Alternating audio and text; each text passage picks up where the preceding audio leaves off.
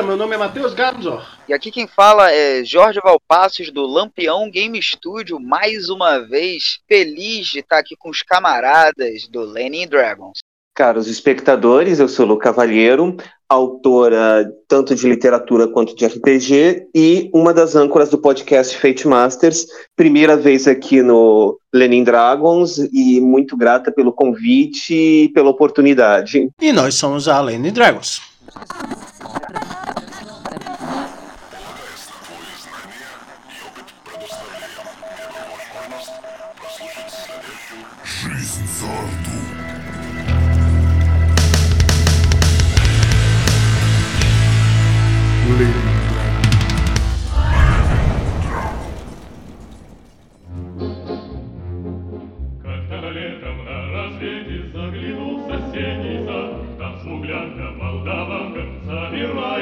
Galera, estamos aqui mais uma vez para o Resenha Camarada. Sim, esse bate-papo, esse bate-papo aqui que vamos nos degladiar sobre um tema muito interessante que surgiu em outro podcast. Para quem ouviu o Breu, vai se lembrar de um papo com Rafão Araújo e com Diego Bacinello, que a gente falou um pouco sobre o que seria o RPG de burguês e RPG de proletariado. Mas antes disso, vamos aqui agraciar, falar sobre os nossos apoiadores que estão aqui ajudando para que esse podcast e toda a nossa estrutura siga em frente. Sim, nós temos hoje esse mês como apoiadores Júlio César Matos, Raul Gali Alves, Pedro Henrique Matos, Jonathan de Oliveira Pink Samora, Vitor Barão, Caio Ror, Gabriel Ferreira da Cunha, Ogan Tanda, Guilherme Josses Dias Moreira, Eduardo Pequeno, Davi Ferreira Alves da Nóbrega, Fábio Bequimal Correia, Jean Rodrigo Ferreira, Brian Gentil Fonseca, Gabriel Ferreira da Cunha, Ricardo Oliveira,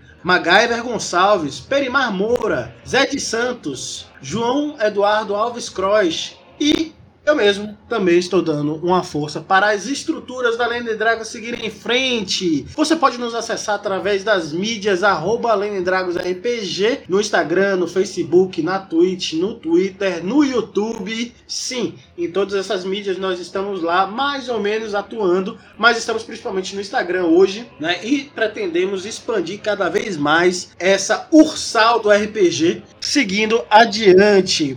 Ah, mas por que eu apoiaria Leaning Dragons RPG? Primeiro porque nós fornecemos mesas que são confortáveis para vocês, jogadores e jogadores da multiclasse aventureira e trabalhadora, que gostaria de estar jogando com os seus, com camaradas que tentam trazer né, algum nível de equidade social, algum nível de aceitação e força às minorias, né? Então nós somos LGBTQIAP mais friendly. Nós tentamos trazer um ambiente saudável para que todos e todas possam estar aqui trabalhando, jogando, se divertindo, debatendo, sem perder de vista um debate político também que possibilita enriquecer a todos nós nesta empreitada. Ah, mas isso ainda não é o suficiente. Não é o suficiente? Então, pois bem, se você estiver nos apoiando, você terá benefícios com ele. Saudações, camaradas! Aqui é Jorge Valpassos do Lampião Game Studio para contar uma novidade. É uma parceria entre o Lampião e o coletivo Lenin Dragons. Então agora você, pessoa apoiadora, vai ter descontos exclusivos nos livros do Lampião Game Studio. Aproveite e participe apoiando o coletivo Lenny Dragons. A gente se vê em jogo. Tchau, tchau. Sim, o Jorge Valpassos da Lampião Game Studio dando o nosso anúncio aqui particular dessa belezura que são os jogos da Lampião Game Studio. Você terá aí 20% de desconto por qualquer apoio que você estiver nos fornecendo. Ah, mas ainda quero outras coisas. Tudo bem, você terá aí um, um, nosso ilustrador, o Rodolfo Carvalho, né, o camarada Rodolfo Carvalho, ele também dará um desconto, tanto seja para um material, sua papelaria profissional, se você precisa de uma logomarca, etc. Tudo isso ele pode fazer um, uma arte para você, para você colocar no seu cartão de visitas, ou seu próximo personagem de RPG. Ah, mas eu quero produzir conteúdos. Tudo bem, se você quer produzir conteúdos, nós temos ainda mais do que isso. Nós temos inclusive o nosso editor, o camarada Jean da Dice Masters, ele está dando 50% sim, 50% de desconto para quem estiver apoiando a Lane Dragons, para que você também possa ter o seu podcast, a sua mesa, o seu programa pessoal aí. Então, uma edição bacana a um preço acessível. Ah, mas quero mais e mais e mais e mais e mais. Sim, a Lane Dragons então agora também tem acessível para você que é nosso apoiador, descontos com profissionais da área de psicologia, caso você esteja precisando de um apoio psicológico, nós temos uma pequena rede de profissionais que está aí possibilitada a fazer atendimentos e também nós temos agora aulas de inglês com Ogan Tanda. O camarada Ogan está aqui também para oferecer aulas de inglês a um preço mais acessível para vocês. Então, há uma bela quantidade de coisas que estão acontecendo aí para os apoiadores e apoiadoras. Pois bem, dita toda essa pilha de coisas maravilhosas que a gente tem conseguido fazer aqui, graças a vocês que estão nos dando essa corda para essa revolução do proletariado dentro desse hobby burguês. Hoje estaremos falando sobre RPG de burguês e RPG de proletariado com eles, Jorge Valpassos e Lu Cavaleiro. Por favor, Jorge, fale um pouco mais sobre você. Eu faço parte de um coletivo chamado Lampião Game Studio, que ele já está aí nativa, vai fazer 10 anos, né? Eu entrei posteriormente. Eu sou escritor de literatura de ficção especulativa, poesia e game designer. Eu trabalho como dos autores do coletivo Lampião. E tenho alguns títulos, né, alguns RPGs já publicados na cena independente por algumas editoras, como Pensamento Coletivo, a VEC, a editora Chá, e desde o do início né, da, dessa minha atividade no Lampião, eu busco tratar de temas que lidam com questões sociais, sempre com um apelo mais diretamente endereçado à esquerda radical. Isso está desde o primeiro jogo editorial publicado, né, que é o The Loyal, que é um jogo antifascista, abertamente antifascista, é, sobre a, as ações que a população faz para remover uma ocupação, um governo fascista, né? Dialogando com a Segunda Guerra Mundial e com a ocupação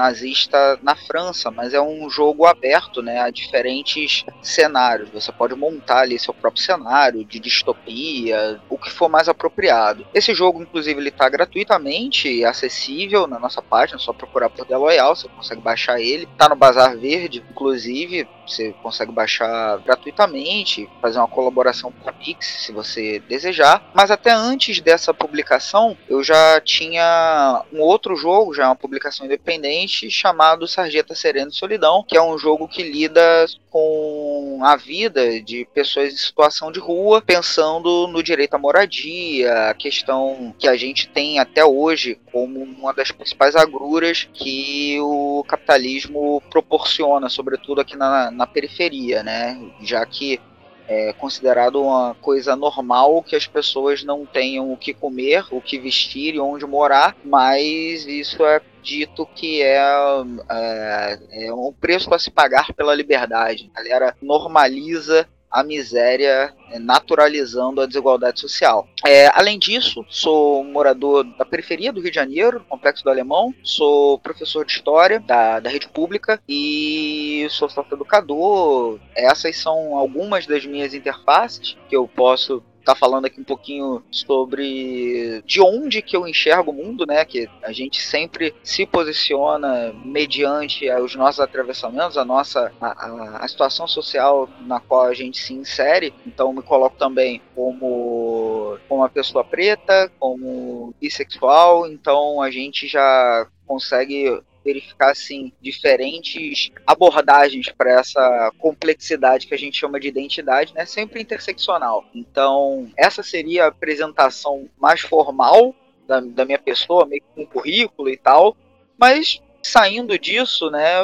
eu me considero uma pessoa brincante, um, um amante, um amador de jogos e narrativas que está sempre aberto a tá trocando, tá aprendendo e me expressando por meio dos jogos. acho que o, o, jogo narrativo, o jogo de RPG, ele além de ser uma atividade de entretenimento, também é uma chance de você se expressar, performar, construir jogar histórias, seja solo, seja com outras pessoas e permitir também ser atravessado por experiências distintas da que a gente tem no nosso dia a dia. Perfeito. Camarada Lu Cavalheiro.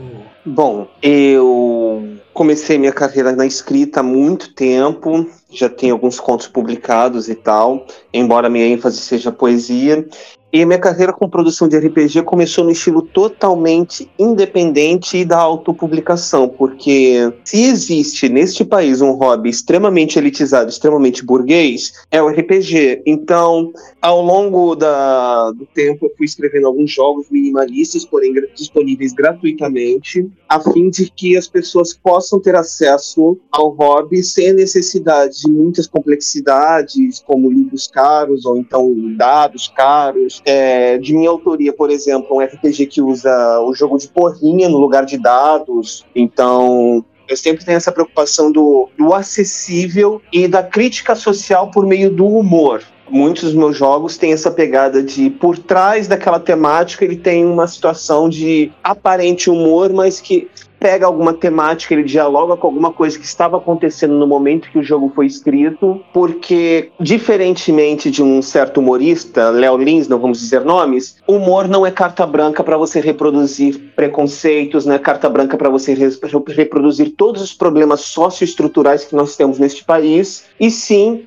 é uma ferramenta poderosíssima de conscientização. E por meio dos jogos, eu acredito que no espaço do fazer lúdico, é possível atingir um alcance conscientizatório maior do que numa simples leitura ou numa exposição longa. Minha formação base é filosofia, tenho a licenciatura nisso, mas não exerço mais a docência há uns bons cinco anos. Quando, 2018, eu honestamente eu achei que seria mais seguro para minha para o meu estilo crítico enfrentativo sair da sala de aula do que continuar lecionando no Rio de Janeiro, reduto do bolsonarismo. Eu também sou uma pessoa periférica, moro no complexo da Mangueirinha, do de Caxias, é, Baixada Fluminense, e além de, desse aspecto socioeconômico periférico, também eu me identifico como uma pessoa não binária, que me dá uma visão vamos colocar assim, de certos problemas, de certas questões da nossa sociedade que eu tento trazer para os jogos. Então, não basta apenas ser uma crítica social, mas também oferecer no lúdico um espaço de acolhimento, um espaço de bem-estar, um espaço em que, ao máximo possível, a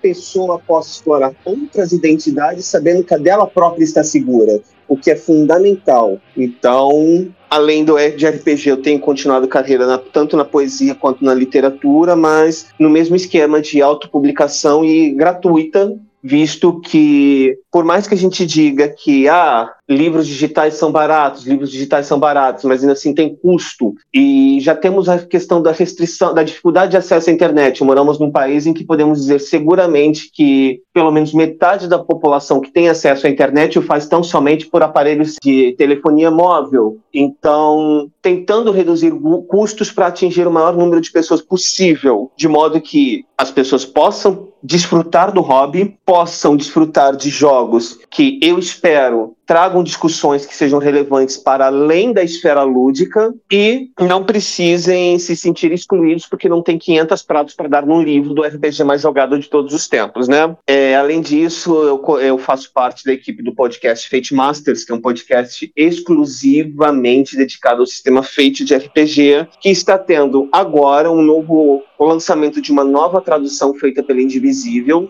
O financiamento coletivo acaba acabou já, se eu não me engano. Se não acabou, acaba amanhã. Eu tô agora com a data meio. Mas vai ter um late pledge. Enfim, como é coisa da Indivisível, tem que ver com eles lá, com o Leonardo Rimura, quando é que vai ser o late pledge. Acho que isso resume um cadinho de quais são as faces e facetas do fenômeno complexo chamado no Cavalheiro. Beleza, beleza, beleza. E hoje nós estamos aqui falando, né? Estaremos falando sobre esse, essa questão aí que surgiu, né? Nesse papo com o Rafão, que é um, um parceiro no, no tra do trabalho aí né, da Lampião Game Studio, é, também lá do Reduto do Bucaneiro e tal. E estamos, estaremos falando sobre essa questão do RPG de proletariado e RPG de burguesia. Ah, mas não tem nenhum representante da burguesia aí nessa mesa. E mesmo que pudesse, não teríamos. O teríamos no paredão de fuzilamento se fosse dentro da nossa possibilidade. E aí os trabalhadores assumiriam as redes aí que estão sobre isso. Mas falaremos aí, debateremos o que seria isso, né? O que seria a princípio para vocês, né? O que vocês enxergam, né? Que seria essa coisa de RPG de burguês e RPG de proletariado. Qual é, primeiro de tudo, a definição para vocês de burguesia e proletariado? Ok. Então, eu vou trabalhar aqui com uma concepção ligeiramente marxista dessas definições. Enquanto a burguesia, ela é ao lado do capitalista, ela é beneficiária da posse dos meios de produção de um jeito ou de outro, seja por ela própria estar na, com, as, com, a mão, né, com a mão na, com a, detendo os meios de produção ou parasitando quem os possui, lucrando com isso, como historicamente é o caso de várias categorias de profissionais liberais, enquanto o proletariado é o camarada que está com o pé no chão da fábrica, sendo explorado, gerando riqueza e mais-valia para outros, em troca de sua força de trabalho e seu tempo de vida. Expandindo, temos que a burguesia, portanto, ela é uma construção social do capitalismo que atua no sentido de manter o status quo da sociedade capitalista, enquanto o proletariado, se mantido no status quo, é apenas ferramenta viva de trabalho, porém, o cabe ao proletariado, por meio de sua consciência de classe, coisa que anda em falta no Brasil, vide a greve dos professores no estado do Rio de Janeiro, por meio de sua consciência de classe, retomar, ressignificar e redescobrir a sua identidade, sua dignidade, de modo a superar as questões históricas que o colocam na condição de classe oprimida de classe sem acesso à produção, sem acesso às riquezas, meramente reduzida à condição de braços que trabalham. Eu vou complementar aqui a Lu, né, porque tem bastante elementos realmente marxistas, né, tem pontos que eu consegui mapear seja no Capital, seja na ideologia alemã ou no Manifesto, e acho que está bem claro, né, que a gente tem interesses antagônicos dessas duas classes sociais, uma vez que uma se beneficia pela expropriação da outra. Para quem às vezes não tem muito conhecimento acerca de conceitos, a gente pode pensar basicamente no proletariado como a classe trabalhadora. E por muitas vezes é no, nos é vendido que ah, uma pessoa autônoma, PJ, alguém que tem um AMEI ou que, sei lá, é aspas, colaborador de um aplicativo e tal assim, ele é um empreendedor. Mas isso daí, inclusive, uma das estruturas de dominação que se tem sobre o proletariado e que é parte, né, inclusive, da disseminação de uma ideologia burguesa é que você, enquanto empreendedor de si, você é aquela pessoa que é não é um trabalhador. Você é você é responsável pelo seu próprio sucesso e que inclusive é uma das é um dos desdobramentos do que a gente tem, já que a gente está falando também um pouco sobre a questão de educação, e daqui a pouco a gente vai para fazer algumas interfaces com jogos, que a gente consegue ver isso com esse novo ensino médio, já que está tendo toda uma ideologia liberal burguesa, né, para você ter a formação e formatação do sujeito neoliberal aquele que não se vê enquanto um trabalhador expropriado, um trabalhador precarizado e que se coloca como alguém que vai ser um, um empreendedor e tal. Já por outro lado, você vai ter aí já uh, nessa burguesia, além da de deter os meios de produção, e aí é uma coisa importante, né, também para estar tá, é, qualificando o debate, que a Lu falou de uma forma muito precisa, mas às vezes a gente precisa dar uma explicada a mais, porque também a gente não sabe se as pessoas já têm um conhecimento sobre o que é meio de produção. E quando a gente fala de é, retomar os meios de produção não significa invadir a casa de ninguém, tomar uma propriedade privada. Meio de produção não é propriedade privada, a gente está falando do local onde se produz o valor, onde, onde uh, o trabalho em si, o fruto do trabalho, ele vai ser construído. E se você está pensando, por exemplo, na fábrica, tomar os meios de produção seria ter alguém que está ali recebendo os dividendos não é apenas a pessoa que está recebendo um salário, sempre é uma parcela ínfima do que efetivamente é o lucro daquilo que está sendo produzido. A gente está tá pensando na economia nos nossos tempos, não ser apenas um trabalhador precarizado de um aplicativo, mas também possuir o conhecimento daquela caixa preta, do algoritmo, compreender como aquilo ali funciona, fazer autogestão do teu tempo e de como que você tem a, a, organização do seu trabalho. E aí é importante que a gente associe essas classes antagônicas ao próprio sistema capitalista, porque quando a gente pensa em capitalismo, a gente vai ter toda uma estrutura social, toda a organização da sociedade mediada pela mercadoria. Então a gente vai ter os processos de fetichização da mercadoria e da alienação do trabalho, né? Não é à toa que cada vez mais a gente não se vê partícipe da própria da própria atividade fim, do que, que a gente está fazendo ao trabalhar. E essa atomização da sociedade e hiperindividualização é que gera a dificuldade da coesão social, dessa questão da, da consciência de classe, como a Lu falou. Então, de uma forma geral, é importante a gente colocar que esses conceitos que a gente está trabalhando aqui, eles também são históricos, então não adianta projetar o que, que é o proletariado do século XIX em relação ao proletariado de hoje. A gente tem esse capitalismo tardio e a gente está numa periferia, a gente também não pode se comparar ao que seria o, o, os trabalhadores, por exemplo, da Europa, que estão no centro ali do capitalismo, ou outros locais e no ano de 2023. Então é importante que a gente observe que há uma série de transformações e que há disputas acerca da própria hegemonia ideológica, em que a burguesia normalmente performa uma série de comportamentos e de códigos de conduta que são colocados como mimetizáveis como é, quase que um estado social, e a gente vai poder falar um pouco sobre RPG em torno disso, já que o livrão, capa dura e tal também faz parte desse status, dessa projeção de uma série de comportamentos que está ali também entre está entremeado do que a gente está falando agora. A gente não pode esquecer que o jogo de RPG é, da forma que a gente conhece, né, ele foi meio que formatado ali na década de 70, né, 74, que costumam colocar como a gênese do jogo mais jogado do mundo, e que a gente está ali nessa década de 70 com o reganismo, e com, a, com o tacherismo e com toda essa ideologia neoliberal se espraiando a todos os cantos. Então é interessante a gente observar que historicamente a indústria do entretenimento, com jogos, jogos de tabuleiro, depois jogos eletrônicos, é, não está descolada da circulação de uma série de formas de encarar o mundo e de codificar a realidade então é interessante a gente observar essas interfaces também.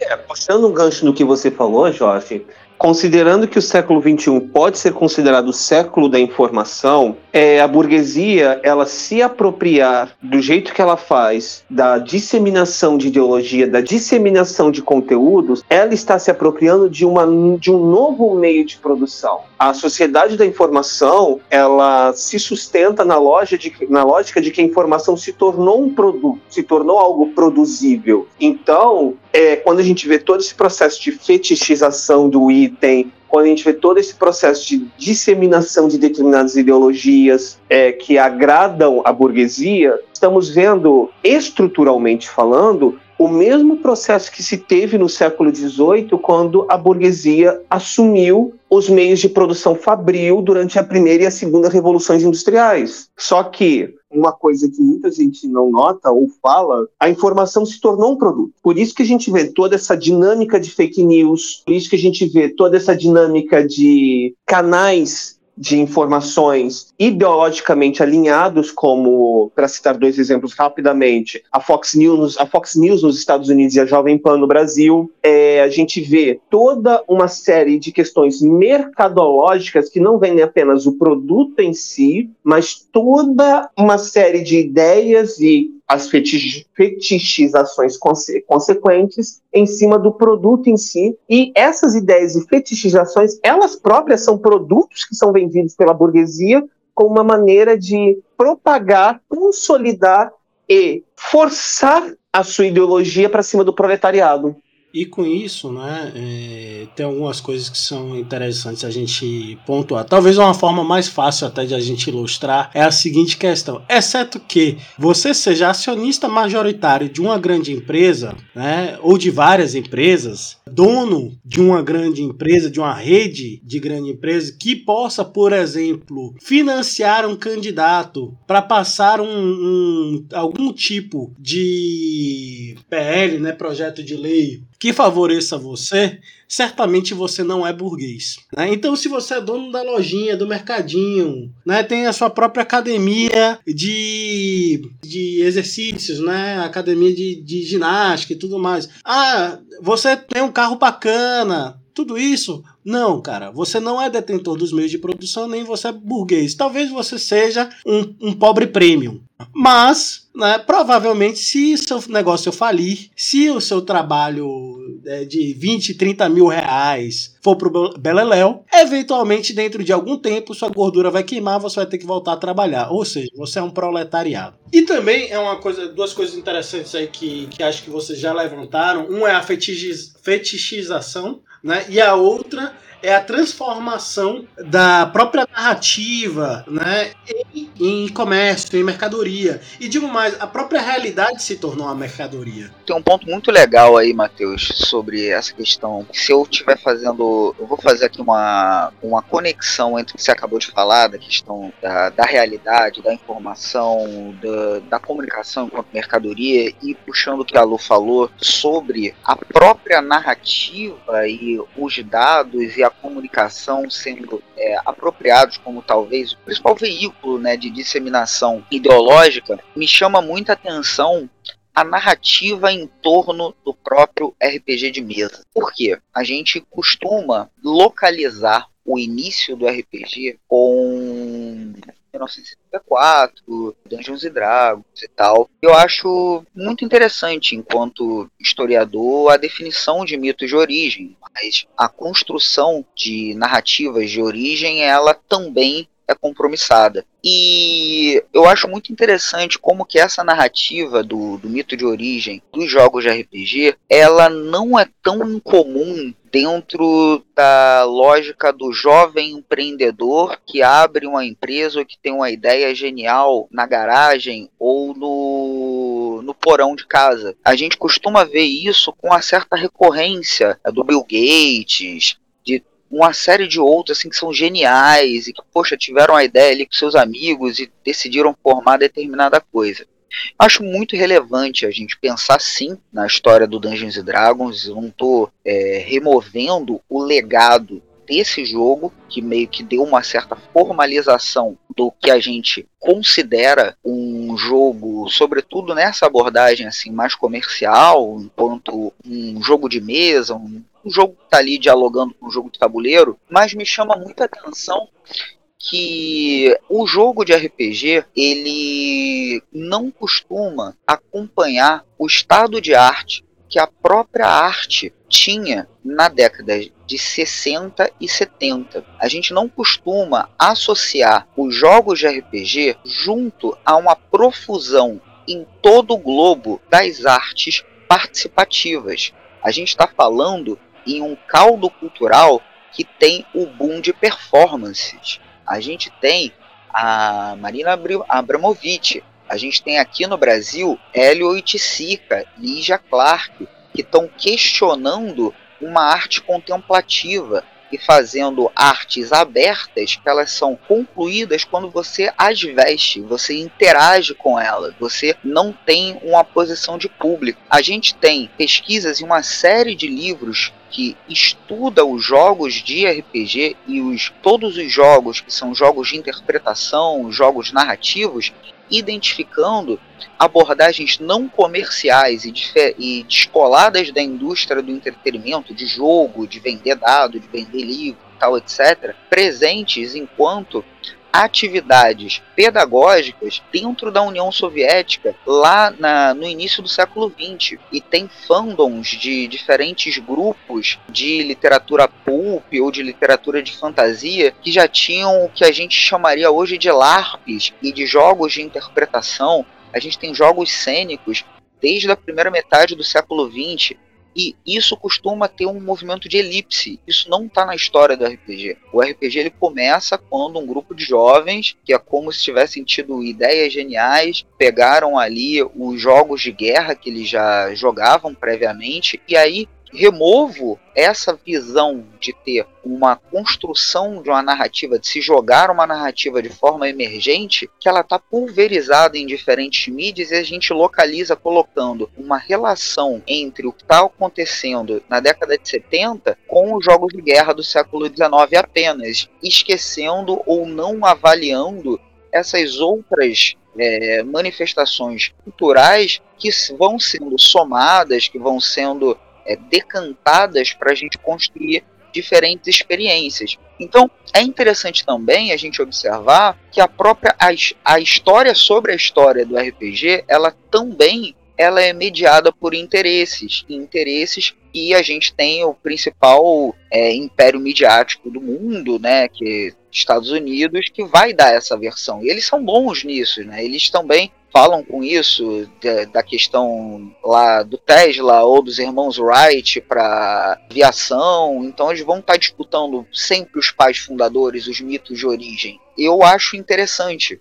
a gente considerar até mesmo a narrativa sobre a gênese desse jogo que a gente joga como algo mais complexo do que simplesmente a gente pegar e comprar, pô, beleza, o primeiro RPG é o D&D, e vamos lá, aconteceu naquele lugar, lá no porão, com aquela galera e tal, será mesmo? Será que é, não é algo mais complexo? E aí, como historiador, eu não quero saber quem é o primeiro, eu quero entender o porquê que se re, é, reitera tanto esse discurso. Quem isso é favorável? Por que isso é tão é, repetido e acriticamente pensado, já que há publicações tratam de uma forma mais complexa os jogos narrativos e os jogos de interpretação. E aí é interessante a gente abrir o leque, é, não colocar o RPG como a grande exceção, o alecrim dourado, e pensar que os jogos de interpretação, os jogos cênicos, os jogos de assunção de papéis,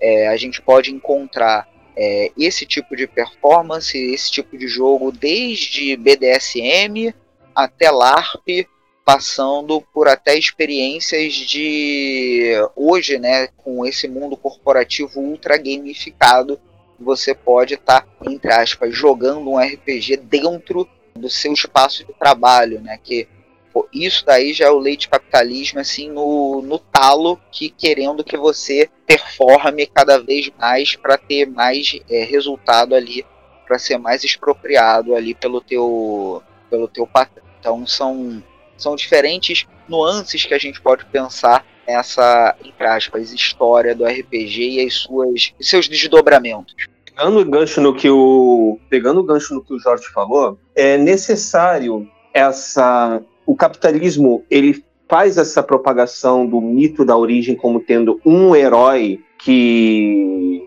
deu origem à coisa, porque o herói é um indivíduo que entre podemos colocar assim um paralelo que venceu na vida. Então, para o capitalismo, a existência de um indivíduo que inicia uma coisa sem conexão prévia com outro, com outros movimentos, é uma peça de propaganda e tanto. Isso não pode ser ignorado quando a gente, principalmente quando a gente fala de algo que tem um potencial de mudança social imensa, como é o lúdico. Isso não pode ser ignorado essa dimensão de peça de propaganda da existência do herói de desconectar o RPG de suas origens colaborativas de outros movimentos colaborativos que já se haviam na época, já se havia na época. E quando você pega o jogo de RPG e o analisa como ah, um herói, que eu me recuso a dizer o nome daquele desgraçado, no seu porão com seus amigos criou um novo jogo, como se fosse um Deus ex machina. Isso é uma peça de propaganda. Então, nisso, a gente já vê assim, a própria construção de uma narrativa burguesa em cima do RPG, para que ele tenha uma origem mítica e não que ele seja o resultado de uma série de construções coletivas que se desdobraram por décadas até chegar no zeitgeist necessário para inspirar o cidadão que eu não vou dizer o nome. É, inclusive, é importante se dizer que dentro dessa narrativa se atropela que ele não criou sozinho. né? que, que existiram outras pessoas ali que pensaram com ele. Né? E me parece que, por exemplo, essa é uma questão que a gente pode pegar do RPG e lançar para o Steve Jobs, né? que é aquela figura mítica que inventou o iPhone, etc e tal que fez tudo numa garagem que ninguém conta, ou pelo menos não é da narrativa oficial, que ele tinha 300 mil dólares de apoio financeiro familiar para iniciar aquele negócio e que todos os artigos que foram utilizados para o iPhone, toda a tecnologia, já tinha sido criada anteriormente através de investimento estatal dos Estados Unidos da América, então eventualmente liberado para o acesso público para quem tivesse dinheiro, né, no caso, para que se pudesse fazer um desenvolvimento que ele também não fez sozinho, já que algumas pessoas que eram técnicas realmente, entendiam mais de eletrônica, enfim, de, das especialidades que levaram a, as pessoas a montar os computadores inicialmente na época e que eventualmente chegou aos aparelhos celulares do iPhone. Né? Então toda essa rede de construções e de elaborações, tudo isso foi feito e que a, a gente então conclui dentro da nossa narrativa teve um gênio que conseguiu não uma rede de coisas, né? Que aí sim é essa coisa da narrativa burguesa que vai ter desde a figura do dos criadores ali do, do Dungeons and Dragons até essa, é, essa, essa coisa do, do Steve Jobs, passando inclusive por um outro exemplo, como o, o camarada estava falando ali da União Soviética, e logo em mente me veio a história de Lev Vygotsky, que é um psicólogo famosíssimo dentro da, das escolas de psicologia, inclusive. Foi um, um ávido leitor de Marx, participou da Revolução Russa, morreu muito jovem por tuberculose, mas ele foi fundador né, da Escola Cultural Histórica Soviética. Mas, entretanto, todavia, todo o conhecimento dele sobre sobre linguagem e desenvolvimento infantil foi muito bem preservado pelas escolas de psicologia, mas já o legado dele enquanto figura soviética importante naquele período ali, intelectual soviética, foi completamente apagado. E digo isso como alguém que estudou Vygotsky na faculdade só descobriu que ele foi um, um, um marxista e, e membro da Revolução Russa anos depois né, é, muito tempo depois de estar formado. Sim, Matheus, é, é, é muito bacana se chamar, se recordar do Vygotsky, né? Porque assim, eu falei, como a gente não está fazendo aqueles é, um mesa cast de ah, vou dar aqui minha opinião, vou dar aqui minha opinião, eu falei da questão de pesquisas, né? Então quero trazer aqui sim a, a, referência, né? A gente trabalha aqui com fonte, a gente trabalha aqui com pesquisa acadêmica. E o livro que eu me referi se chama Role Playing Game Studies Transmedia Foundations, é da editora Routledge. A Routledge são livros caros, mas ouvi dizer que se você procurar assim, tipo LibGen, você vai encontrar esse livro. Não tenho certeza. É só joga assim no Google LibGen, depois coloca isso aí. Talvez você encontre ele, não tenho certeza. Me disseram, ouvi dizer, tá?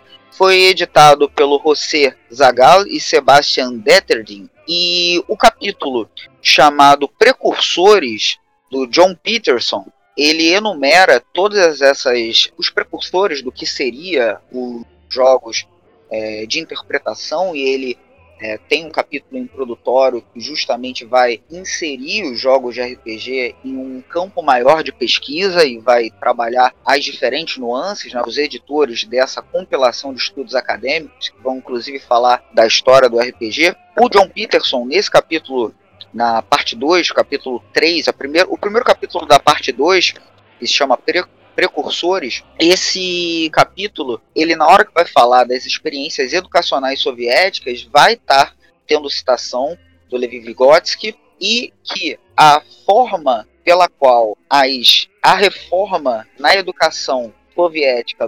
pós-revolução é, de 17 se deu para ser uma forma mais crítica e dialógica, tinha jogos, as aulas eram estimuladas a haver jogos de posicionamento no qual os alunos assumiriam determinados papéis e tomariam decisões simulando diferentes situações ou históricas ou simulações. E aí, é, nesse, nesse capítulo, fala exatamente disso, né? Que o que hoje a gente, se a gente pudesse ir para uma sala de aula na União Soviética no início do século XX e tá vendo como seria a, a formação de professores e depois as aulas, a gente pensaria muito do que, que seria uma partida de RPG. E hoje a gente tem, a gente chama isso de metodologia ativa né, na educação e com é, situações ou de júri simulado ou de experiência simulada ou de uma simulação social e tal,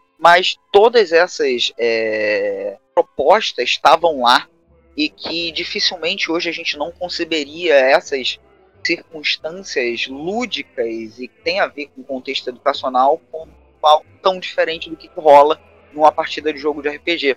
Então, é muito interessante a gente conversar sobre esse mito de origem, como a própria Lu falou, né? É, essa ideia de ter um herói, um típico herói que, poxa, ele conseguiu e tal, serve né, a um determinado discurso. Isso é uma coisa muito bacana.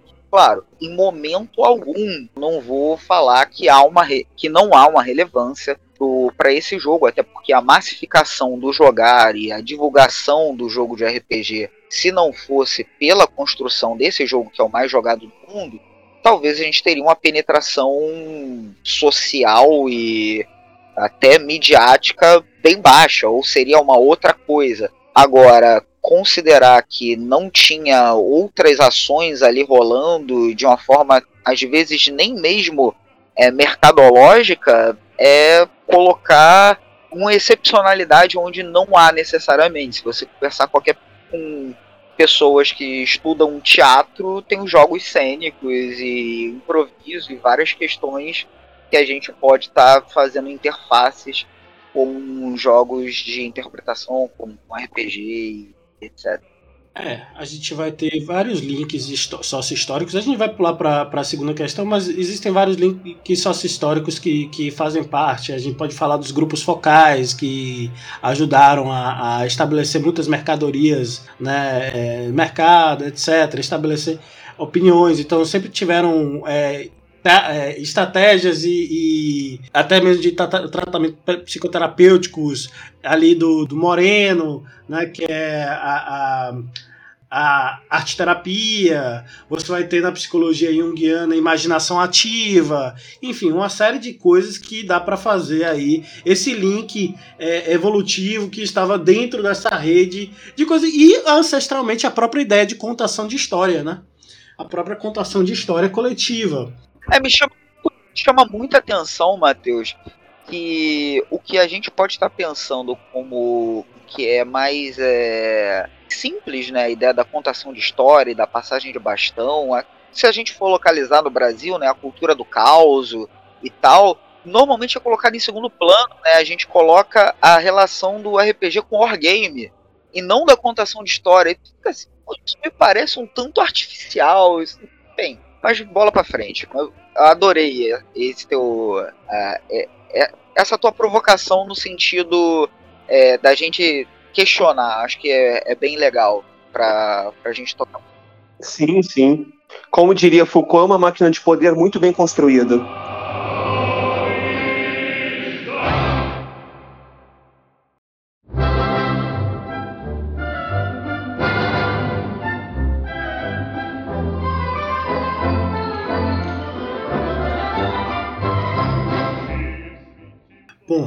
Então vamos passar aqui o bastão, vou aproveitar e lançar inicialmente para Lu. O que definiria né, é, esse RPG de burguês e RPG de proletariado? Se a gente for pensar em, em estrutura mais direta, né? O que, que vai diferenciar que, opa, eu estou jogando aqui um jogo que estaria, a gente caracterizaria como esse jogo de burguês em detrimento do que, que seria esse jogo de proletariado?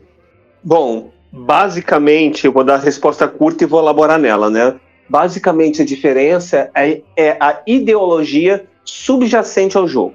É, um jogo burguês ele vai ter uma ideologia burguesa subjacente, um jogo proletário vai ter uma ideologia proletária subjacente. Mas aí a gente fica com o passo atrás. O que é uma ideologia burguesa? O que é uma ideologia proletária num jogo? Vamos nós. Basicamente, desde o mercantilismo, que é quando faz sentido falar sem burguesia, no feudalismo não fazia sentido usar essa expressão, você tem alguns estereótipos narrativos muito associados ao crescimento burguês. Ao crescimento burguês. É, e vou falar assim, pode soar um pouco pejorativo, mas vamos nós.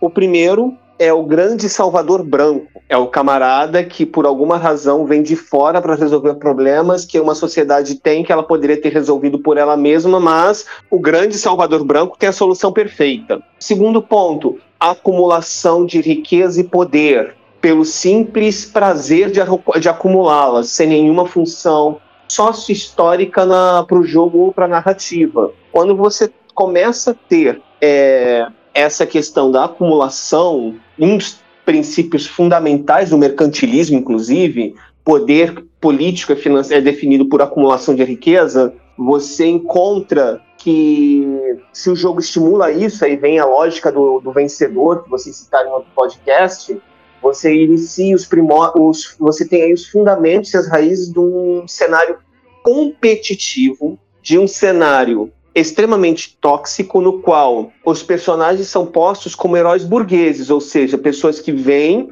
resolvem um problema de uma comunidade, pilham toda a riqueza possível no processo, saem como poderosos e são chamados de heróis por isso. Que nem um certo país fez com suas tropas militares no, vamos lá, Coreia, Vietnã, Afeganistão, Iraque, Iêmen, Afeganistão de novo. É uma lógica que não visa a construção de forças e equilíbrios coletivos. Um jogo burguês ele vai essencialmente estimular o individualismo, o senso heróico do século XX, dos séculos XV até o atual e especialmente deriva os seus conflitos da ou da luta entre classes, ou da desigualdade social, ou de alguma questão mais abstrata e, manique... irreduzível ao maniqueísmo, como o bem versus o mal ou o caos versus a ordem.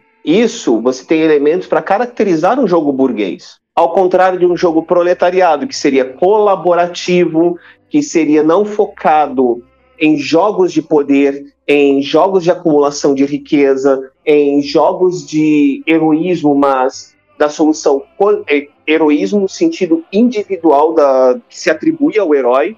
O herói não é um grupo dentro da narrativa portuguesa, é um indivíduo, mas um jogo proletário ele teria como fundamento justamente esse aspecto coletivo da solução de problemas. Não é apenas vamos ficar poderosos, ricos e importantes. Não. Temos um problema e vamos resolvê-lo com o coletivo, de modo que todos, não apenas os personagens jogadores, como a sociedade, a história e a narrativa na qual eles se inserem, saiam igualmente vencedores.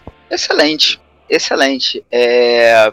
Então, só para não parecer que estamos concordando com todos os pontos e que a gente combinou todas as respostas antes de gravar, talvez a gente tenha feito isso, hein? Descubra. Eu quero colocar aqui uma pimentinha na discussão que, sim, de certa maneira eu concordo com a Lu e que grande parte do design, né, dessa acumulação ascendente de poder e de recursos e de riqueza relacionados aos seus atos de exploração, né? Tem uns 4x dos jogos que estão muito presentes numa narrativa tradicional de jogos de RPG, né, que é explorar, por aí vai, expropriar. E então, e eu quero colocar uma pimentinha que é o seguinte: não existe jogo de RPG burguês.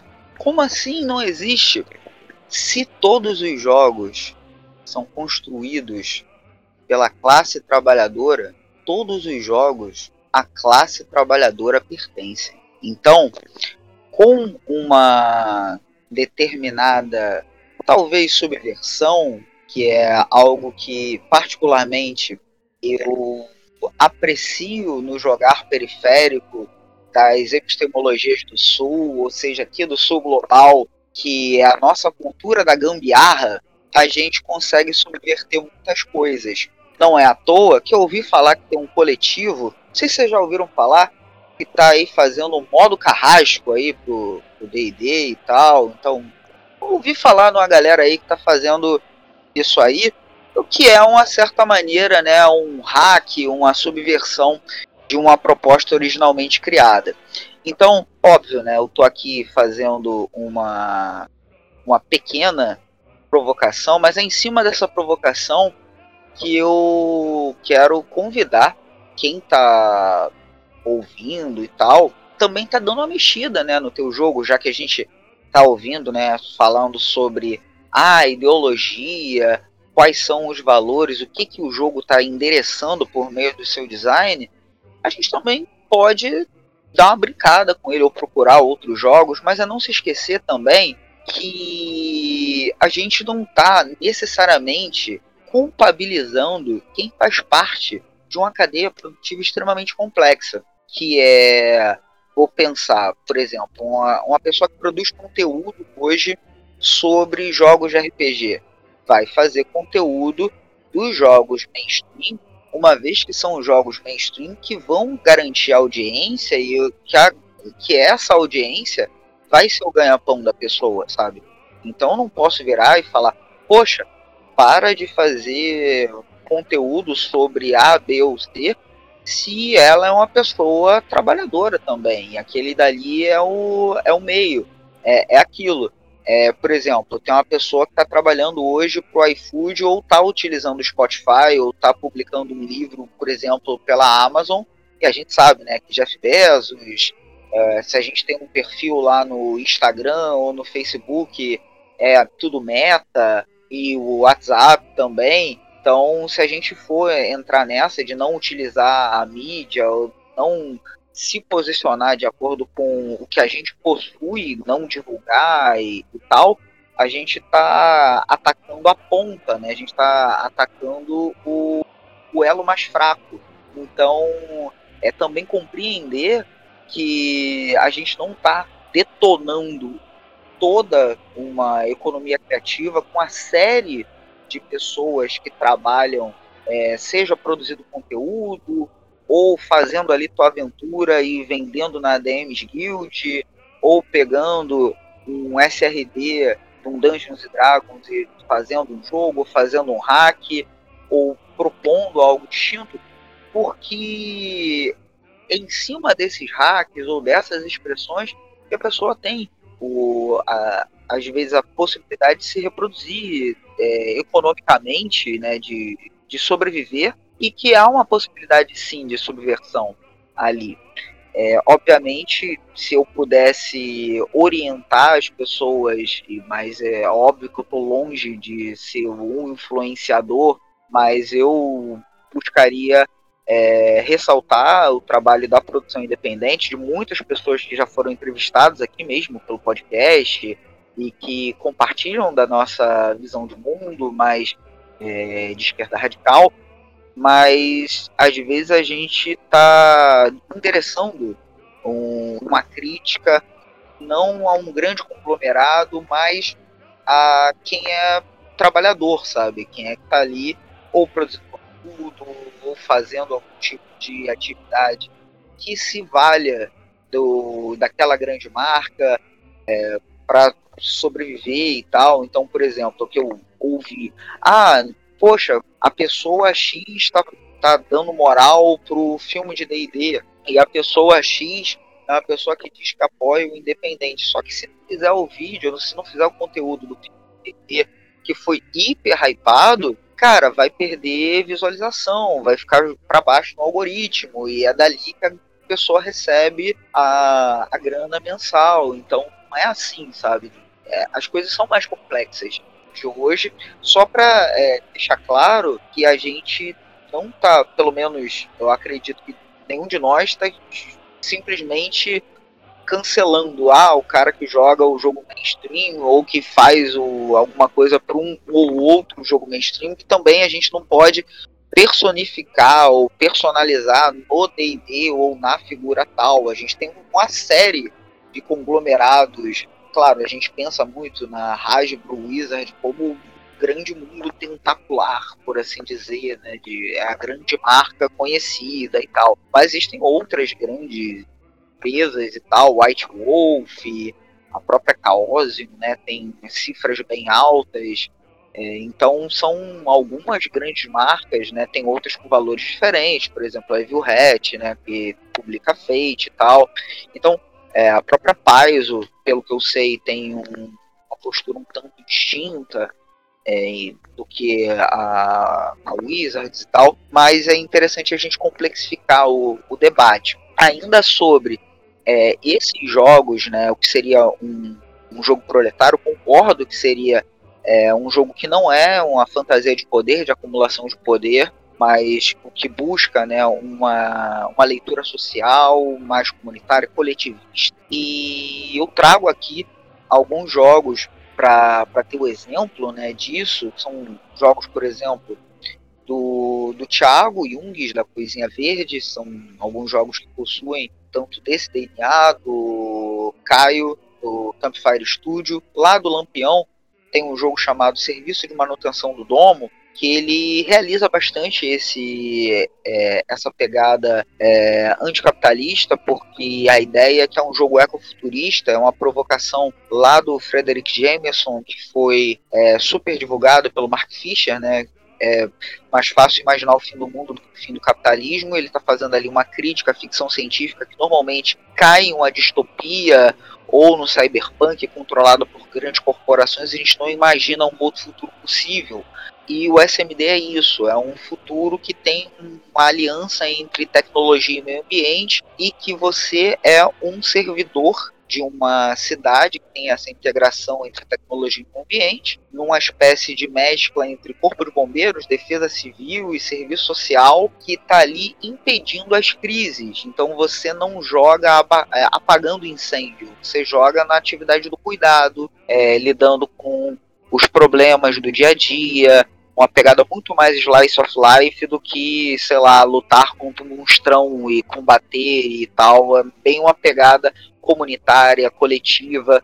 Esse jogo ele tá gratuito, como grande parte da produção do da Lu, só as questões assim mais editoriais que a gente não pode colocar de graça, mas o resto a gente põe ou no nosso site ou lá no Bazar Verde, então você pode dar uma olhada nesse jogo, mas tem outros jogos lá é, do Lampião também que são alinhados a, a, essa proposta, que é uma proposta que vai no, no, caminho oposto a essa, a essa questão de um certo herói randiano, né, da Ayn Rand, né, quase que ultra individualista, eu vou, eu consigo e tal, e pensa mais numa gestão comunitária de conflitos. Então, acho que são essas as possibilidades que a gente tem de um jogar proletário. Obviamente, é, a gente tem um pouco disso em jogos fora aqui do Brasil, mas a gente está dando uma certa, é, um certo destaque. Eu estou aqui falando né, de pessoas autoras do próprio Brasil também para a gente dar uma valorizada na nossa quebrada, né, no nosso cantinho aqui do Sul Global, porque também não adianta a gente falar, nossa, tem um jogo tal, pô, na gringa, tem um jogo tal e tal na gringa, como é que eu acesso ele? Ah, paga em dólar. Então, você continua tendo essa mente colonizada, né? Então é legal a gente dar uma ênfase na nossa produção, por isso que eu falei dos trabalhos da Lu, pude jogar, pude acompanhar é, muitos jogos que são que tem essa pegada bem também de humor, mas sempre com, com a crítica social bem legal, bem bacana. O que me faz lembrar do Entregadores Precarizados de Anchieta, que também está lá gratuito, está lá no Lampião, que é um jogo meio que surreal sobre essa questão de ser um entregador no capitalismo desenfreado, caótico,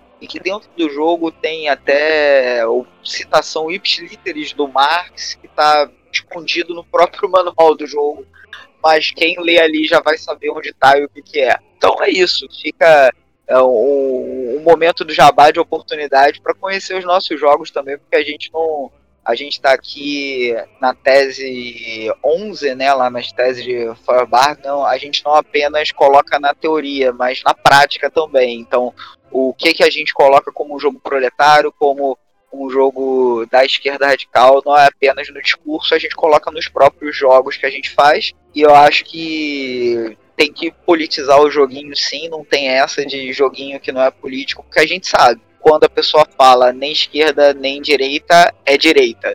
Então, a gente já fala que nosso caso é esquerda. É isso. Só um adendo que eu quero colocar. Só um adendo. Já, fala, já que estamos em jabá de oportunidade, é, corrigindo uma coisa que o Jorge falou, é literalmente toda a minha produção está disponível gratuita no site cicerone.editorado.io. Caramba, até os, até os contos que saíram por editora, tu conseguiu? Pô, maneiro. Consegui. Pô, consegui. Massa, massa. Pô, quero. Depois eu quero o contato do advogado aí também pra, pra liberar. Nada, eu fui ver o contrato de publicação e vi que depois de três anos eu poderia disponibilizar onde eu quisesse. Ah, eu ainda tô na carência. Mas vai, hein? Uma hora vai. Mas foi o contrato que eu assinei com a editora. É o seguinte, é, eu, eu, eu sou uma pessoa que gosto muito de, de jogos de RPG, o modo clássico, OSR tal. Eu desfruto e nem, nem, escondo isso, né? Quando eu coloco lá no, no grupo tal, a gente vem jogando. E atualmente a gente tem jogado um, um, RPG brasileiro que tem um tanto quanto essa, essa mesma ideia, que é o, Aventuras na Era Iboriana, que é, enfim, é basicamente o cenário de Conan, né? Mas que é um, um produto brasileiro, foi produzido pela Centurion Games e eu vejo uma coisa que eu acho que é muito interessante, que também tem muito a ver com o contexto que eu acho que o Rafão trouxe essa provocação no Breu, né, que é uma coisa também que o Breu é um ASR, digamos assim. Ele fala dessa questão do você não ser aquele que tem, detém superpoderes, você não gere grandes poderes. Obviamente você está tentando sair da pendenga, né? você está tentando sair do problema, você está tentando sobreviver. E me parece, essa eu tenho uma sensação, que a narrativa do proletário na, no nosso dia a dia, das coisas que a gente vive, é a narrativa do sobrevivente, não daquele que produz excedentes, né? É daquele que tem um monte para distribuir, etc., que tem poder para fazer um monte de coisa, chupar cana e assoviar. Essa mesma narrativa eu vejo no, no, Aventuras na Era Iboriana, que é um jogo que você morre muito rápido se você vacilar. Né? Nos jogos ASR que a gente vem produzindo no Brasil. Em alguns outros jogos indies isso também acontece. Tem alguns jogos na gringa que falam isso diretamente, que é, são RPGs em que os heróis são a classe trabalhadora, ou seja, no Alien RPG, que é um baseado no Alien. Quem assistiu Alien sabe que, bom, ali são uberizados no espaço né? Passando pelo, per, pelo perrengue que, que o, burre, burguês não quer passar. Né? E aí é basicamente isso, é, trabalhando nessa condição e lá enfrentando os, os perigos do espaço, né? E morrendo é, nesse trabalho. E eu vejo muito essa, essa questão no, no quando a gente deixa de ser herói para se tornar aventureiro. Né? É, para mim, a narrativa do, do, do proletariado é, ele começa quando a gente deixa de ser herói para se tornar aventureiro, para se tornar aquele que tá ali, é, digamos assim, posso fazer um paralelo com o sujeito ou a mulher que tá indo ali encarar um dia difícil de três horas de ida e volta do trabalho, chefe escroto é, é, e etc. E que não tem aquele poder de simplesmente chegar lá e dar uma marretada na, naquela figura e vencer. Pronto, acabou. Resolveu. Não, Matheus, mas entenderam que eu, como um empregado que não preciso ser sindicalizado, eu posso negociar diretamente com o patrão com a carteira verde amarela, que isso daí eu consigo o que eu desejo negociando diretamente com o patrão. Foi o que me venderam aí nos últimos governos. Eu acreditei. é, pois é, então, né? Mas, mas, mas veja como como é que é essa coisa da narrativa, né? né? Colocaram o, o, o, PJ na nossa mão, dizendo que, olha, aqui você também tem superpoderes, você também é um herói, você é empreendedor, afinal de contas. Então acumule seu XP e vença na vida. Eu não posso falar nada porque eu não posso falar nada porque a, o mito do herói que, que eu vendi foi do, que eu comprei foi dos anos 90, o serviço público, a pequena nobreza. É, então, mas com isso né, é, é interessante a gente postular que, de fato, a gente não está aqui criminalizando ninguém, todos os é, é, aí pra gente cantar a, a internacional socialista, né, é, todos juntos, a gente pode concordar que todo RPG é de proletariado, porque nós produzimos isso e não o dono da empresa, não é o dono da Wizards of the Coast, da Hasbro, da, da Free League e etc. São as pessoas que estão ali paradas, é, é, sentando a bunda na cadeira e raciocinando e pensando, escrevendo, desenhando artes e produzindo ali para que a gente possa ter esse entretenimento. Né? É, é, quando eu escrevo, por exemplo, o hack da quinta edição do D&D, que é o modo carrasco já citado, é também muito nesse sentido, né? É de fazer um trabalho para que a gente brinque com esse jogo, mas de uma forma diferente, tirando um pouco o lado heróico da coisa e tal. Então, é, eu vejo muito essa, essa, esse link. E por outro lado, uma, um outro detalhe que foi tangenciado pelo Jorge em outros momentos, e que acho que a Lu também tangenciou, que é o fetiche da mercadoria. Que aí eu, eu, eu sou uma presa muito boa para esse tipo de coisa. Adoro ver um livro de capa dura. Assim. Aliás, eu sou um, um, um, cara que não aguenta ver um livro. Né, que ele já vai querendo comprar, e tem que ser papel. Eu sou o, o fanático do papel, assim. Né? Então eu tenho esse, esse, essa é uma coisa que captura e captura a gente mesmo. Né? Não é uma coisa que, digamos assim, ah, é, nós é, estamos imunes a isso, não, nós possuímos uma moral superior, etc. Não, nós somos permeados por todas essas circunstâncias, por todas essas vivências. E nós desejamos, inclusive, que lá na frente, quando né, a revolução chegar e espero estar vivo para participar dela, que a gente possa continuar tendo livros bonitos de RPG de capa dura para a classe trabalhadora, só que acessível a todo mundo, né? É, esse ponto, acho que acho que você está trabalhando é, é um ponto bacana. Tipo, tem uma coisa que, que que eu, que eu gosto muito de, de falar, né, é que quando tem aquela crítica do tipo, olha, você é de esquerda e tem um iPhone, ou você é de esquerda e tem algum produto de qualidade, algum produto caro e tal, etc., como se fosse, sei lá, voto de pobreza ser, ser de esquerda e que você ser remunerado dignamente e adquirir um produto é um pecado cara, sei lá, não sendo, sei lá, Suco Aurora, roupa da Zara, Nutella, essas paradas que usam mão de obra escrava ou uma parada que efetivamente é zoada, sei lá, hambúrguer do Madeiro, roupa Riachuelo, que é lá dos donos bolsonaristas, parada assim. Cara, se o negócio for de qualidade e você deseja adquirir, aquilo dali é um produto é um serviço, e cara, você deveria poder usufruir. É o sistema capitalista que te impede e que gera aquilo ali sendo algo que gera status e tal, etc. Então, acho que no final das contas, quando você falou, cara, é, pós-revolução ou em algum outro momento da história, todos terão acesso a esse livro, a, a livros com esse padrão de qualidade, é para aí que a gente tem que ir. Não é a gente falar, é, é, meio que dar uma restringida em um consumo individual, introjetando uma culpa que é uma culpa sistêmica, sabe qual é? O, o, a questão do, do livro ser caro ser um produto de luxo e tal, é algo que se a gente tivesse uma outra organização social, uma outra estrutura econômica e uma própria política de subsídio para publicação de livro e tem várias questões porque tem questões editoriais aí também vários várias nuances e tal seria um, um, um, um outro universo. Então isso do pô você aí tá comprando o livro e tal ou você tá é, comprando determinada coisa e tal. Cara tem uma distinção entre você querer adquirir um produto de qualidade e você acumular só pelo fetiche. Acho que aí é outra coisa. Tipo, sei lá, querer comprar um livro novo, capa dura, porque eu gosto da qualidade e tal, etc. Aí eu vou comprar essa edição, a da capa variante, a da capa de couro, a com luva e tal, só para acumular todas as edições diferentes. Aí você já tá vendo que tá rolando um colecionismo meio zoado. Agora, eu não acho que a gente precisa se culpar por querer ter um produto de qualidade.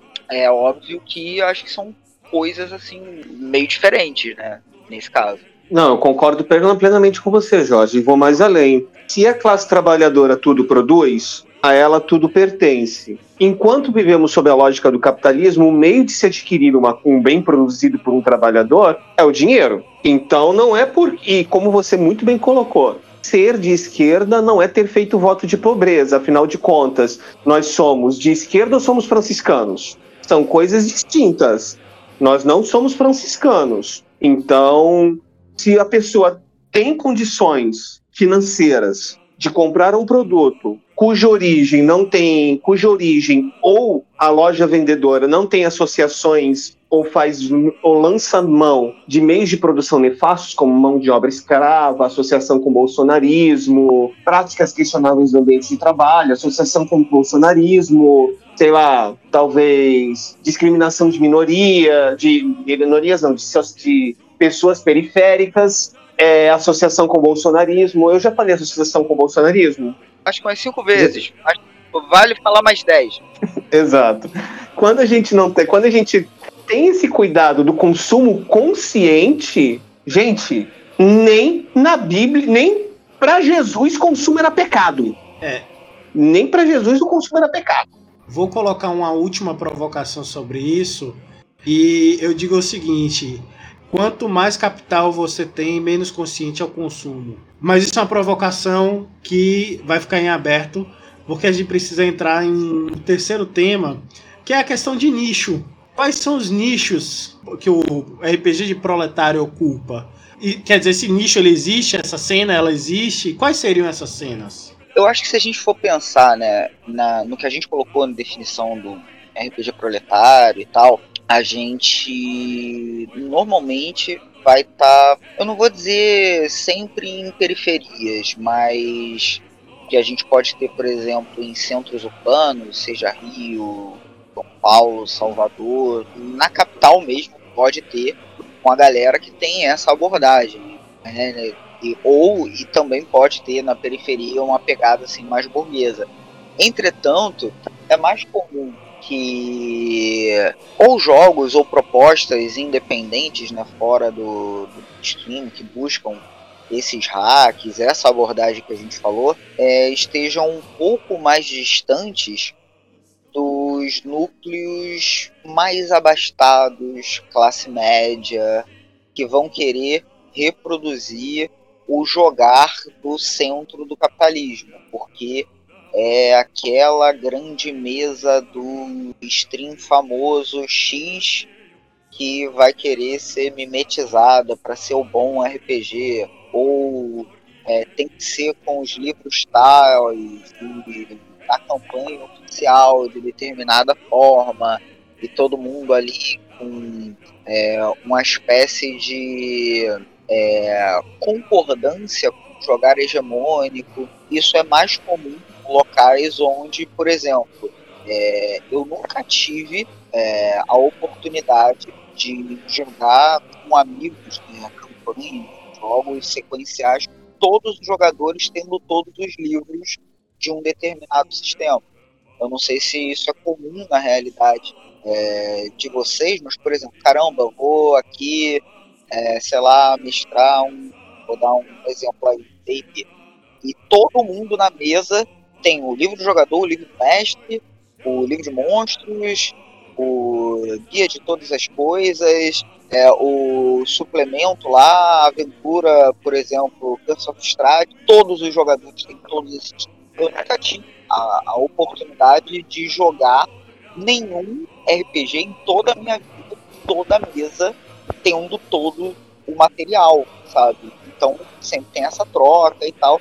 Mas eu sei que há aqui no Rio de Janeiro realidade e sim, tá todo mundo tendo todo o material de determinado jogo que vai jogar. E aí a possibilidade de você ter ali uma reprodução não apenas do jogo, que aí eu acho que é importante a gente também pensar que quando a gente é, faz um deslocamento semântico do jogo burguês para o jogar burguês, a gente qualifica um pouco mais o debate, já que se o jogo que é feito pelo proletariado, então a ele nos pertence também, a gente tem que pensar que o jogar, a, a forma de jogar e o como jogar é também ativa. Não é porque um jogo tem foi produzido por uma grande empresa que o jogar em si vai estar essa ideologia, saca? Então era aí que eu queria chegar, porque por muitas vezes você vê nessas mesas, com todo mundo com muito recurso e com todos os livros, e às vezes querendo performar, né, querendo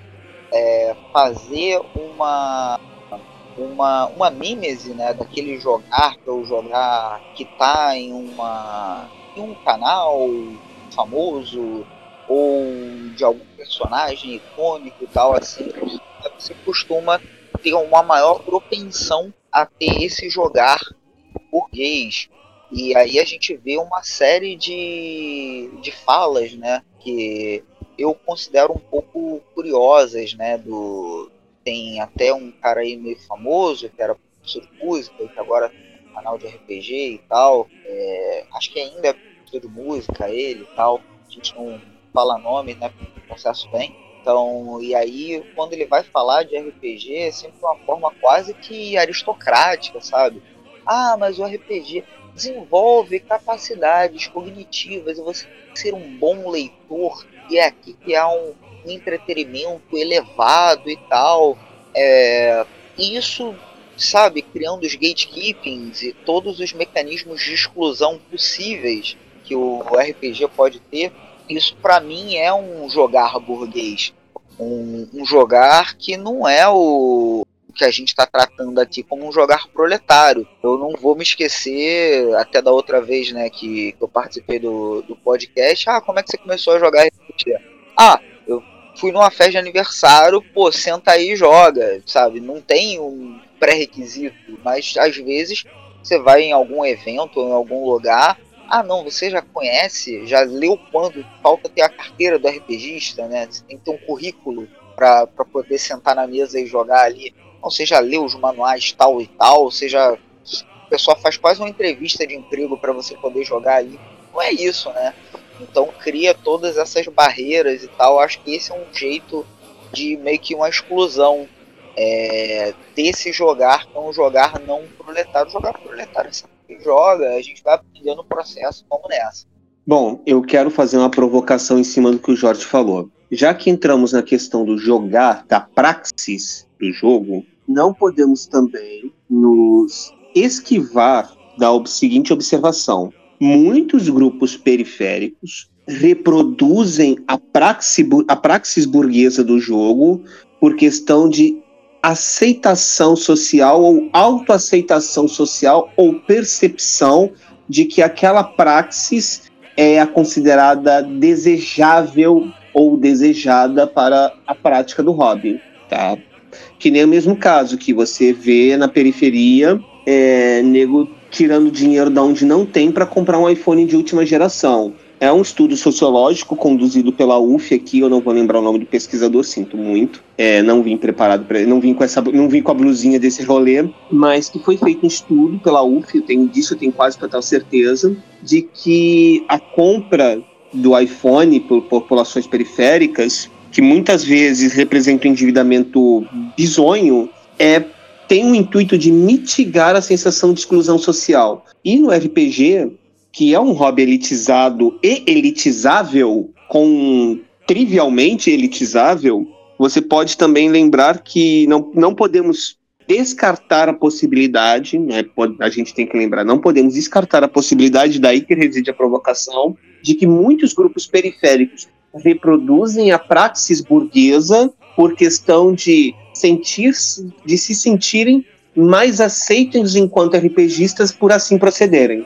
Com isso, né, eu entendo que e aí é uma coisa que eu também percebo, eu acho que eu trouxe isso em, algumas, em alguns momentos, que por muitos anos, meu, não que foi o único jogo que eu tenha jogado, mas basicamente por 16 anos, é, é, 16 não, quase 20 anos na verdade, praticamente o que eu tinha jogado era D&D. Aqui e ali eu tinha jogado um GURPS, tinha jogado um Vampiro à Máscara, Mago Ascensão, um 3DIT, um, um, um Tormenta, bem mais ou menos é um RPG que, infelizmente ou felizmente, né, eu nunca consegui aderir grande coisa. Entre outros aí mais espaçados, assim. Mas eu sempre estive em um nicho que eu considero hoje como um, um um nicho que era proletário, mas que de certa forma reproduzia uma realidade burguesa ou é, é, tentava emular essa realidade burguesa e isso se via muito na forma do jogar de fato. Né? E vejo isso muito também na, com as pessoas que eu venho conhecido nos últimos anos, é, vivenciando outras mesas, outros ah, espaços, né? Porque de fato aqui em Salvador, pelo menos, assim, as bolhas do RPG, não que, que seja única, é, é, a qual eu tive acesso, mas a que eu majoritariamente tive acesso, era essa bolha que, que tentava reproduzir esse tipo de lógica, né? E também só fui aprender isso anos depois, tendo acesso a muitos outros RPGs, outra, é, mais presente com, com outras formas de jogar, e tem é, é, eu acredito efetivamente que tem um lado que é, é insalubre nesse modo de jogar, porque ele é assedioso muitas vezes. Né? A competitividade que, que se cria em cima disso, de acúmulo de poder, de, se torna uma coisa assediosa. Né? E você é incentivado, e aí um jogo que é, é, eu pelo menos percebi que, o, é, que não, é, não é necessariamente para ser assim, porque é um jogo de horror pessoal, mas que acaba se tornando uma narrativa assediosa, ou pelo menos se tornava, era o jogo Vampiro à Máscara. Né? Todas as minhas experiências com Vampiro à Máscara foram experiências assediosas, né? de um jogador para com o outro, seja comigo, seja para com o terceiro. Né? É, porque, enfim, né? a, a, a narrativa ela se girava em torno, acabava girando dessa competitividade interpessoal. Né? E, e aí nós to nos tornávamos os horrores uns dos outros né, a ponto de que muitos levavam o, o desafeto de fora da mesa para dentro da mesa e de dentro da mesa para fora da mesa. E aí acabava-se, é, digamos assim, essa forma de brincar né, é, se tornava muito mais um, uma forma insalubre de, de, de, competi de competição se deixar é, a Lu falar sobre questões problemáticas em torno de vampiro, acho que daria um podcast inteiro só, só porque Lu tem conhecimento muito grande em torno de vampiro, então é melhor ter um outro programa só para vampiro. Exatamente por isso que eu tô mantendo meu silêncio sobre esse ponto que o Matheus comentou, porque senão a gente vai acabar com o episódio de 5 ou 6 horas. Só para isso, só para pontuar, para também não falar que eu não falei nada, o mundo das trevas como um todo, mas em especial Vampiro a Máscara, ele foi estruturalmente construído para ser o mais tóxico imaginável. É só isso que eu quero dizer, dizer para uma outra oportunidade, a gente pode falar um, pode, um episódio inteiro só sobre isso.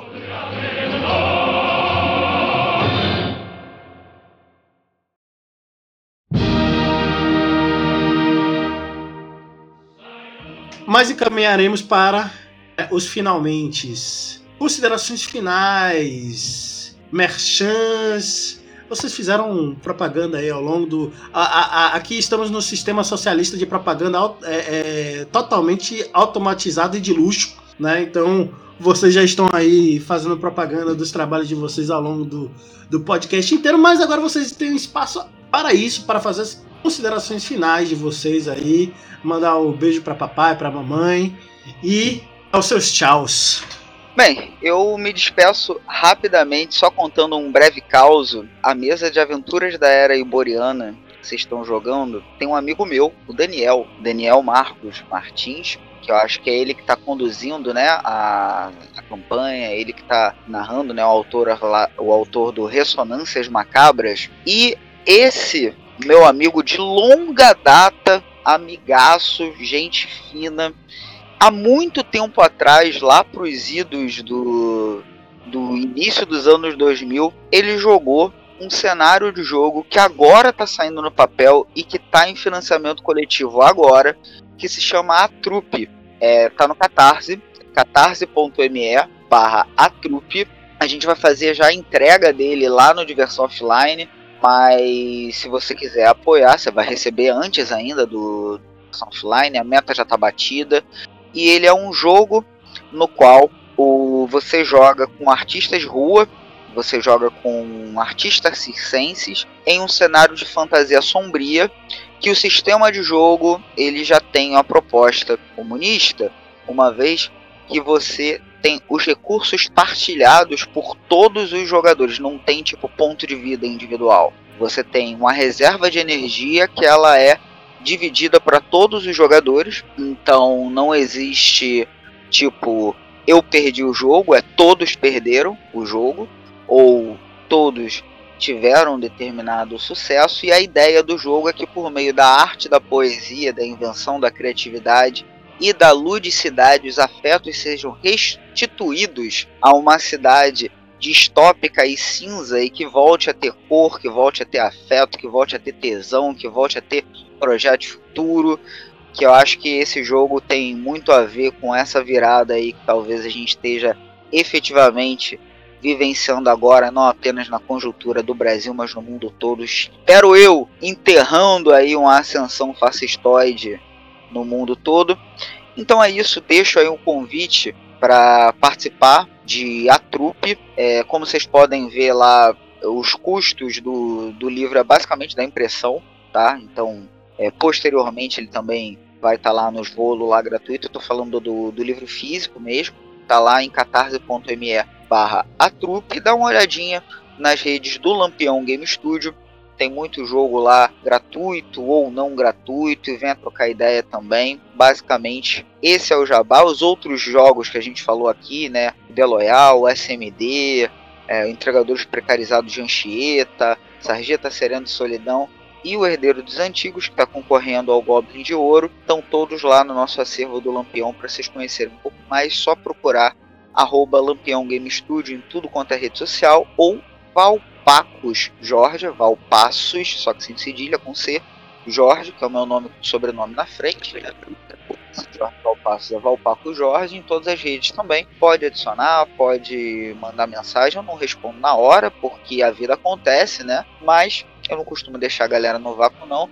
Mas chega suave, chega macio, sou uma pessoa tranquila, não vem de voadora, eu sou uma pessoa sensível. Se você quiser me dá um abraço, eu te dou um abraço. Se você vier com paus e pedras na mão, eu só vou te dar a, as costas que você vai ficar falando sozinho. Que eu também não vou engajar com treta, porque o mundo hoje é isso, né?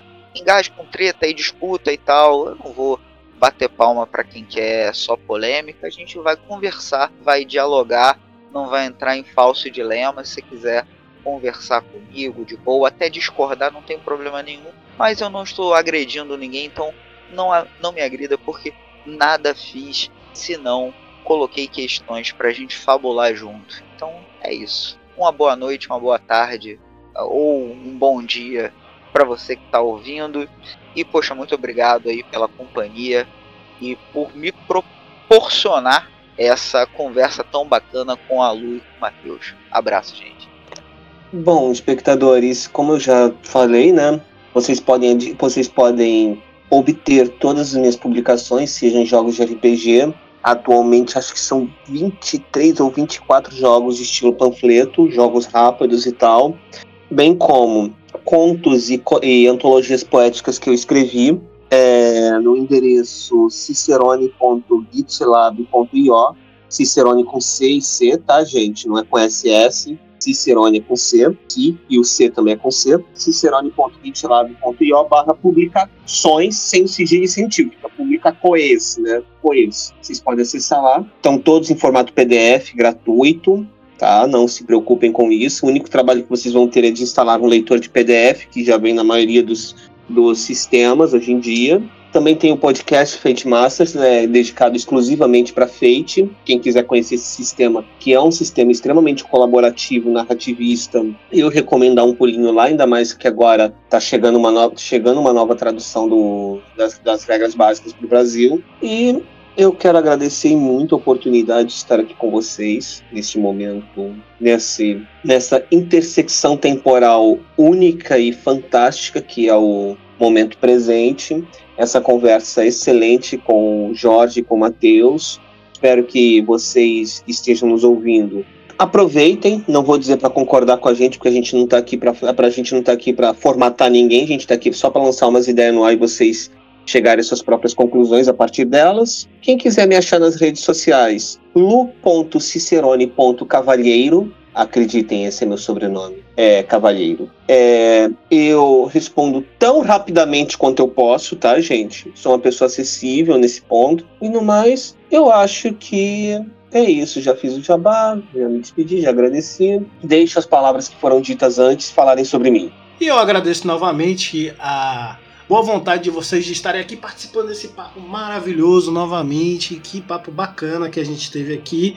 Nosso podcast está atingindo mais uma, mais ou menos nesse momento de gravação, 1 hora e 45 minutos para a tristeza e o horror do nosso editor, que pede para que nossos episódios tenham uma hora ou 50 minutos de duração. Mas, meu camarada, você está aí para isso, faça sua mágica, resolva este pepino. No mais, um abração a todo mundo, a todos e todas e todes que estiveram até aqui com a gente, curtiram esse bate-papo. E se vocês quiserem acessar a gente, novamente estamos nas redes da Lenin Dragons, que é arroba Dragons RPG, Twitch, Twitter, Facebook, Instagram, YouTube. Estamos em todas essas áreas. E sim, Jorge, o Daniel ele é o mestre da, de aventuras da Era Iboriana e hoje ele está também como membro, sim, ele está como membro da diretoria da Lenin Dragons RPG.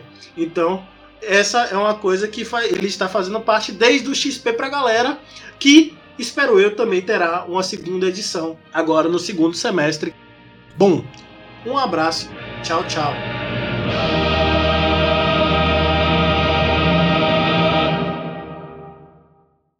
La distribución justa de las riquezas materiales que el hombre es capaz de crear por el fabuloso desarrollo de sus fuerzas productivas es ya la única alternativa posible. Muchas gracias.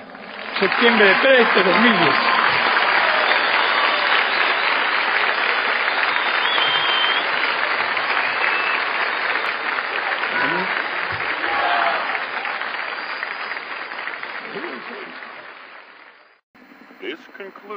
Broadcast day.